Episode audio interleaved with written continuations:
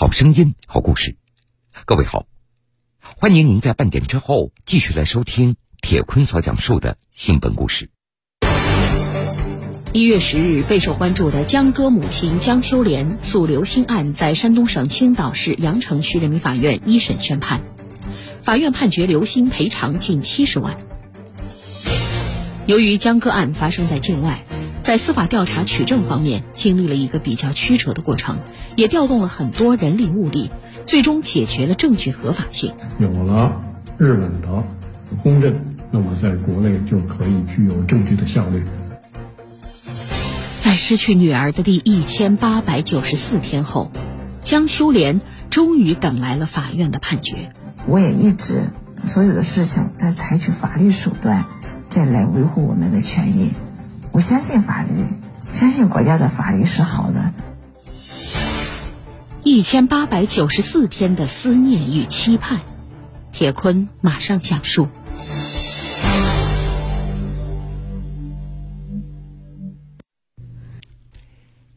一月十号，备受关注的江歌母亲江秋莲诉刘鑫案，在山东省青岛市城阳区人民法院一审宣判。法院判决刘鑫赔偿将近七十万，而这一天也是江秋莲失去女儿的第一千八百九十四天。在这段时间里，他为什么会将女儿昔日的好友刘鑫告上法庭呢？法院又为什么会有如此的判决呢？结合判决书所认定的事实，我们从这起事件所发生的第一天说起。接到女儿出事电话的那天，江秋莲永远都忘不掉。五点就快黑天了嘛，我就接到一个电话，南方口音的普通话，说我是中国驻日大使馆，你的女儿江歌在日本被人杀害了。我不相信，完全不能相信。时间回到二零一六年十一月三号下午的五点。当时接到女儿出事电话的江秋莲，正在青岛驾驶着网约车，在为生活而奔忙着。她无法接受，就在十几个小时之前的当天凌晨，她还和女儿江歌通过电话，怎么就突然天人两隔了呢？就在那个凌晨，江秋莲和女儿挂断电话八分钟以后，江歌在日本东京自己住所的门口不幸遇害。而凶手就是他的好友刘鑫的前男友陈世峰，陈世峰被日本警方以恐吓罪而逮捕。江秋莲也赶到日本，试图找到案发时借住在江哥家的刘鑫，了解到底发生了什么，为什么刘鑫的前男友会杀害自己的女儿呢？但是双方没有见面。两人的聊天记录显示，江秋莲希望能与刘鑫见上一面。以便了解事情的前因后果，而刘鑫则表示，希望江秋莲不要将案件的信息发布到网络上。二零一七年十二月二十号，日本东京地方裁判所以故意杀人罪和恐吓罪判处被告人陈世峰有期徒刑二十年。在这期间，江秋莲以受害人家属的身份看到了案件的卷宗，他对刘鑫的疑惑。更深了。刘鑫报警两次，报警的内容非常明白，非常清楚，就是刘鑫把我女儿关进门外，断了我女儿的逃生之路。江秋莲一直没有从失去女儿的悲痛中走出来，在她的心里始终有一个念头，那就是刘鑫应该负什么样的责任。我虽然不懂法律，我也看过这些材料。我认为，根据这些卷宗材料，我认为是有责任的。江秋莲反复考虑之后，决定通过司法诉讼来确认刘鑫是否应该为女儿的遇害而负责。二零二零年三月二十九号，山东省青岛市城阳区人民法院发布公告称，受理原告江秋莲诉刘鑫生命权纠纷一案，而此时。刘星已经改名为刘暖希。我要真相，钱是一个惩罚的手段。这个钱拿到时，我有自己的打算。我欠了很社会上很多的人情债，这个社会给了我无数的帮助。而就在同一个月，二零二零年三月五号，江秋莲刚刚拿到她众多因为网络攻击、谣言等所提起诉讼当中的第一张判决书。而江哥被害这件事情，让我看到了这个社会的多面性，更多的是还是善良和温暖，但是也有一些人很不可理喻，很阴暗。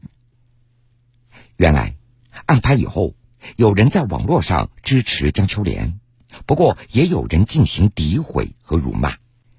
你像那个谭斌，当时。我说不要再骂我了，我在网络上公开警告他们，不要再骂我了，再骂我我就要起诉你们了。他们还是很嚣张。二零一九年五月，江秋莲对发布不当言论的上海男子谭斌提起刑事自诉。二零二零年三月五号，上海市普陀区人民法院作出一审判决，以侮辱诽谤罪判处谭斌有期徒刑一年零六个月。随后，谭斌提起上诉。到一审开庭的时候吧，他还在法庭上骂我，还在网络上继续骂我。一直到一审判决完了，哎，他回过头来，他又说让我可怜可怜他。二零二零年十月二十七号，上海市第二中级人民法院二审驳回上诉，维持原判。而在随后一年多的时间里。还有七人因为在网络上侮辱诽谤江秋莲母女，也被江秋莲告上法庭。江哥被害这么多年，我也一直所有的事情在采取法律手段，再来维护我们的权益。我相信法律，相信国家的法律是好的。拿起法律武器的同时，也意味着需要拿出合法有效的证据。在对刘鑫的诉讼中。江秋莲面临的第一个问题，那就是女儿江歌的遇害发生在日本，境外司法机关调查获取的相关证据等，能否在国内的民事案件中所使用呢？江秋莲诉讼代理人黄乐平，主要是，呃，跟江歌刑事案件相关的证据材料，由于这个案件的这个相关的材料。是在日本的有关司法部门，所以从日本相关的司法部门调取这个证据材料，以及翻译和到中国驻日本大使馆做认证，这中间经历了一个比较曲折的过程，确实也付出了很多的辛苦，也包括调动了很多的人力和物力，在这个过程当中的话，也得到很多朋友支持。北京大学法学院教授徐爱国，有了日本的。这个公证，那么在国内就可以具有证据的效力。为了能够收集证据起诉刘鑫，江秋莲四次前往日本取证，在我国外交人员的帮助下，最后通过公证等方式解决了证据的合法性的问题。江秋莲诉讼代理人黄乐平，根据侵权责任法的相关规定，我们认为刘鑫。在江歌的死亡方面，有不可推卸的过错。虽然取证工作非常复杂繁琐，但是江秋莲一直在坚定走着法律的途径。好多人都加了我的微信，我在微博也好，我会问他们，就是我一有什么问题一问的时候，大家那种立刻就回答我，立刻就帮助我，给了我给给我解答，教我怎么做。真的是特别特别温暖。二零二零年六月五号，二零二零年十一月二十号，青岛市城阳区人民法院召开了两次庭前会议，原被告双方分别提交了各自的证据，进行证据交换，并且陈述意见。二零二一年四月十五号，江歌母亲江秋莲诉刘鑫案一审开庭审理。这是女儿离开他的第一千六百二十四天，当天的庭审进行了三个多小时。在庭审中，原告一方认为，江歌遇害案件中，被告刘鑫虽然不是直接伤害人，但是存在重大过错，并且这个过错与江歌的死亡结果有着直接的因果关系。而被告一方则认为，江歌遇害是由凶手陈世峰所造成的，应该由他来承担侵权责任，而不是刘鑫。被告诉讼代理人：我们之所以做无责抗辩，是因为江歌的厉害是陈世峰的行为造成，侵权责任应该由陈世峰来承担。被告刘兰希在整个事件的过程中，并无任何过错，依法不承担责任。在当天庭审中。原被告双方就四个焦点问题展开了激烈的辩论。第一个，事发之前刘鑫是否阻止了江哥报警？第二，刘鑫是否预知危险却并没有告知江哥？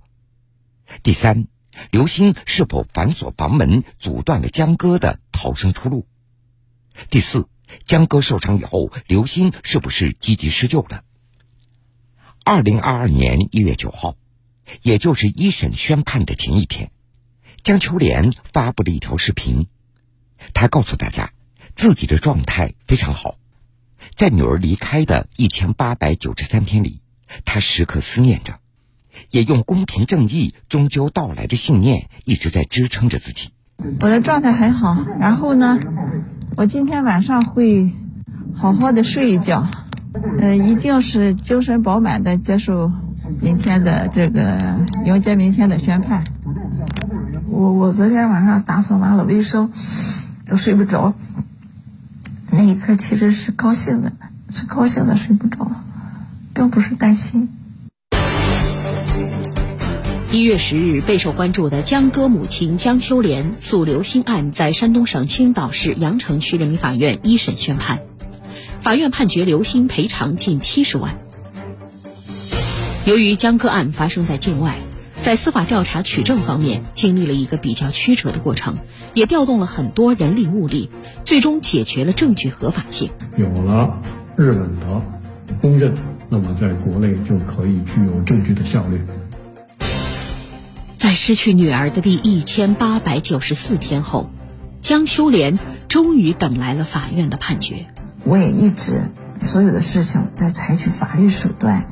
再来维护我们的权益，我相信法律，相信国家的法律是好的。一千八百九十四天的思念与期盼，铁坤继续讲述。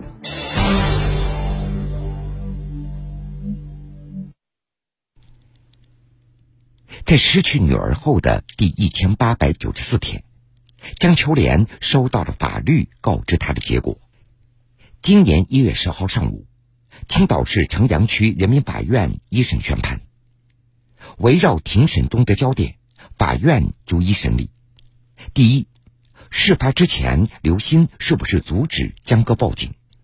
法院审理认为，二零一六年十一月二号下午的三点多，陈世峰找到刘鑫与江哥同住的公寓，上门进行纠缠和滋扰，刘鑫没有打开房门。他通过微信向已经外出的江哥进行求助。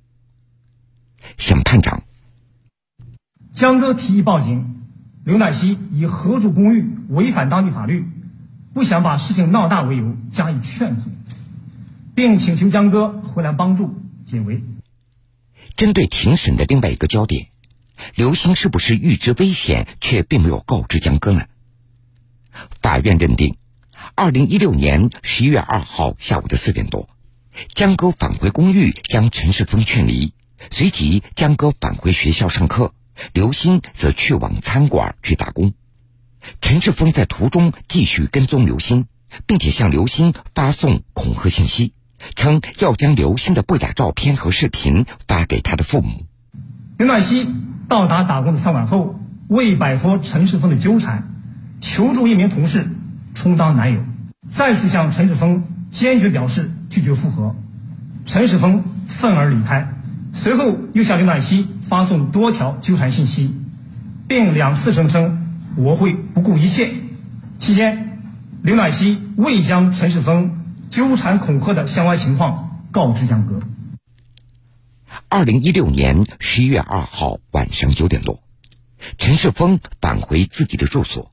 随身携带了一把长约九点三厘米的水果刀，准备了用于替换的衣服，并且到附近超市购买了一瓶威士忌酒。随后赶到江哥所租住的公寓楼里，在二楼与三楼的楼梯转角处饮酒，并且等候。当日二十三时许，江哥联系刘乃西询问陈世峰是否仍在跟踪。刘乃西回复称，没看见陈世峰，但感觉害怕，要求江哥在附近的地铁站出口等候，并陪他一起返回公寓。那么，对于庭审的另外一个焦点。刘鑫是否反锁房门，阻断了江歌的逃生之路？法庭又是如何认定的呢？二人前后进入公寓二楼过道，事先埋伏在楼上的陈世峰携刀冲着二楼，与走在后面的江哥遭遇并发生争执。走在前面的刘乃西打开房门，先行入室并将门锁闭。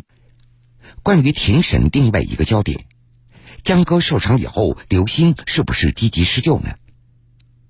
法院审理认为，刘星在屋内两次拨打报警电话。庭审时，原告方出示了第一段录音。在刘鑫报警后一分三十八秒的时候，电话录音里出现了江哥的声音。啊，那个你让我推给我才。原告方认为，刘鑫在听到江哥的惨叫声。在报警电话中表现出明显的慌乱和害怕，他当时清楚的知道江哥倒在了门外，并且也将这个情况告知了日本警察。第一次报警录音记录显示，刘乃西向门外喊：“把门锁了，你不要闹了。”随后录音中出现了女性的惨叫声。刘乃西向警方称：“姐姐倒下了，快点。”法庭还就刘鑫的第二次报警录音记录作出认定，认为当时他向日本警方表示了江哥遇到危险这样的信息。第二次报警记录显示，刘乃西向警方称姐姐危险。不久，警方到达现场处置后，救护车将江哥送往医院救治。